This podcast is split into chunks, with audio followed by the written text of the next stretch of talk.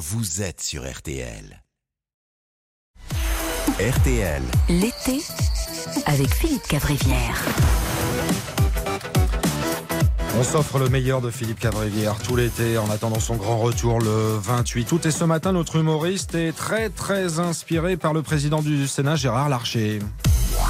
Gérard Larcher, président du Sénat, est resté pour votre Ah bah, chronique. donc, je suis ravi, parce Bah oui. Gérard Larcher, vous êtes le numéro 2 de l'État. Parce qu'on en a reçu des clowns ici, hein, des numéros euh, 27, 46, 114. Mais là, euh, numéro 2, ça a de la gueule. Euh, vous êtes notre Kamala Harris. Ah, j'avais pas vu ça comme Ouais, ça. Kamala Harris, c'est de Californie. Euh, voilà, Californie, vous êtes de l'Orne, euh, de Flers. Exactement. Flers qui est un peu notre Los Angeles à, à nous. hein. Ça non plus, Euh, j'avais pas vu ça comme ça. Gérard Larcher, à votre poste, vous êtes en lien direct avec toute l'actu, on l'a entendu dans l'interview. hein. Le Covid, vous êtes concerné, la campagne présidentielle aussi, euh, le pouvoir d'achat aussi. Il n'y a que Rihanna enceinte. Là, je crois que vous n'êtes pas directement responsable de. de Euh, écoutez, il confirme. euh, on rappelle que le président du Sénat, c'est l'homme qui remplace le président de la République en cas d'incapacité à gouverner de celui-ci. Dis donc, c'est quelque chose quand même. Oui, si- oui, c'est Gérard qui s'y colle hein, en cas de malheur, euh, d'assassinat ou d'attentat. Bon, grâce à Dieu, les attentats à la française, c'est pas Kennedy à Dallas. hein. En quatre ans, on a eu une gifle et un jet d'œuf. Ah, Donc Gérard, du coup, il regarde BFM en permanence. Il est prêt à démarrer.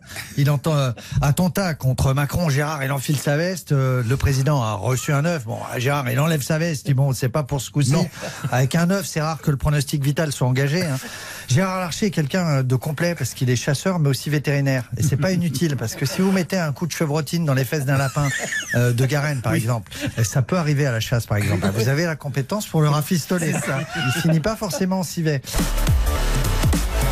Alors François Bayrou Ah. lui a mis en garde la majorité sur les risques d'un passage en, en force de la réforme des retraites. Oh, mon Dieu Bayrou a tapé du poing sur la table. La vache, j'en connais qui doit flipper au ministère du Travail face au, au prince Charles de Pau. Si, un truc quand même. Euh, c'est toujours amus- amusant d'imaginer Bayrou s'énerver. C'est comme imaginer Elisabeth Borne danser le zouk, Eric Ciotti porter des dreadlocks, ou Gérard Larcher et Jacqueline Gouraud faire du trampoline. Bayrou, la seule fois où on a vu sortir ses muscles, la seule fois où on a vu ses muscles, c'était pour tapoter la joue d'un gamin de 12 ans. Bayrou, il a dit, pour la réforme des, des retraites, pas de précipitation, pas de passage en force. Et c'est la même technique qu'il avait adoptée pour devenir président de la République. Pas de précipitation, pas de passage en force, il attend toujours. Cher Philippe, Gérard Larcher, président du Sénat, est resté pour votre chronique. Deuxième personnage de l'État, bonjour. Putain, ça fait plaisir, ça change parce qu'on en a reçu des baltringues à ce micro. Là, on monte le niveau. Je suis tellement heureux de recevoir Gérard Larcher que je me suis interdit, Yves Amandine, toute remarque sur l'âge des sénateurs. Les sénateurs ne sont pas vieux, Yves, ce sont les Rolling Stones de la politique. Larcher est même plus jeune que, que Mick Jagger, euh, donc un peu de respect. Oui. Mick Jagger, 80 ans le 26 juillet.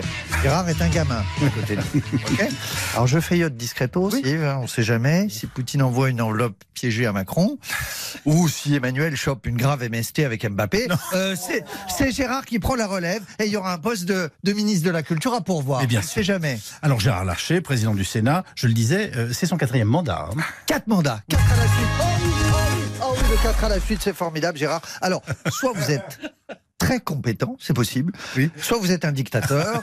Alors, moi je vous le dis, on vous surnomme le Kim Jong-un du palais de Luxembourg, le Bocossa de, de la rue de Vaugirard, et vous êtes aussi, on en parlait aux antennes, passionné de chasse, mais également vétérinaire, euh, ce qui fait de vous le chasseur préféré de Brigitte Bardot. Vous tirez sur les animaux, mais uniquement pour vous entraîner à les soigner. Une balle, un garrot, une cartouche, une perfusion. Vous êtes un oxymore quelque part. Ah, Et puis on a appris hier soir euh, une triste nouvelle, je ne devrais pas en rire, la disparition brutale de Sœur André à l'âge de 118 ans. Sans elle, les mourus, pas mourus, vont paraître bien tristes. Pour l'instant, les causes du décès restent floues. Accident de trottinette électrique, overdose au crack ou encore opération de chirurgie mammaire qui aurait mal tourné. L'autopsie nous en dira plus. Alors, les auditeurs m'ont envoyé, je vous jure, 500 messages. Non. J'ai eu plus de messages pour Sœur André que pour ma grand-mère. Elle n'était pas de ma famille, hein, Sœur André, calmez-vous. Alors, par contre, message au, en revanche, message aux retraités. N'imitez pas, n'imitez pas Sœur André. Non. Si tous les retraités partent à 118 ans, le système explose comme un jean slim de Gérard Larcher. Allez, et vous voyez. Le meilleur de Philippe Cavrivière du lundi au vendredi pendant cet été. Peggy, on est très très loin d'un été très très chaud là. hein. Ah bah là c'est.